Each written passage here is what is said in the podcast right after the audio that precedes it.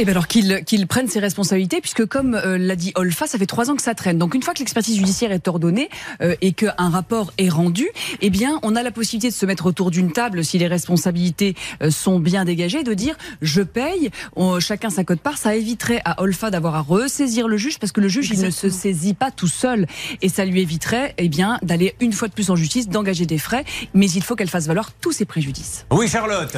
Euh, le, le plus gros des malfaçons vient du gros œuvre, donc le maçon, qui est assuré chez AXA. Donc on pourra peut-être aussi avoir euh, la version d'AXA qui a reçu normalement une déclaration de sinistre. Bon, alors on va essayer d'appeler tout ça, monsieur. Moi, je veux pas vous embêter, mais il faut bien qu'il se passe euh, quelque chose aujourd'hui. Donc, qu'est-ce qu'il faudrait qu'il se passe, Bah, Anne-Claire C'est-à-dire que idéalement, puisque les responsabilités sont définies, pourquoi obliger Olfa à aller en justice alors qu'ils pourraient eh bien faire tous marcher leurs assurances et puis euh, prendre leurs responsabilités, payer, l'indemniser? Parce que sinon il faut qu'elle saisisse à nouveau le tribunal judiciaire au fond pour demander le paiement. Chacun va conclure. On en a parlé tout à l'heure. Ça peut durer encore Exact. 6, 8, peut-être même un an. Et. Olfa, elle est toujours le bec dans l'eau. Donc c'est pas normal, je trouve. Bon, alors, monsieur, il faut. euh, qu'est-ce que vous décidez de faire, vous, monsieur Murat? Mais moi, qu'on me dise quoi faire et je le ferai.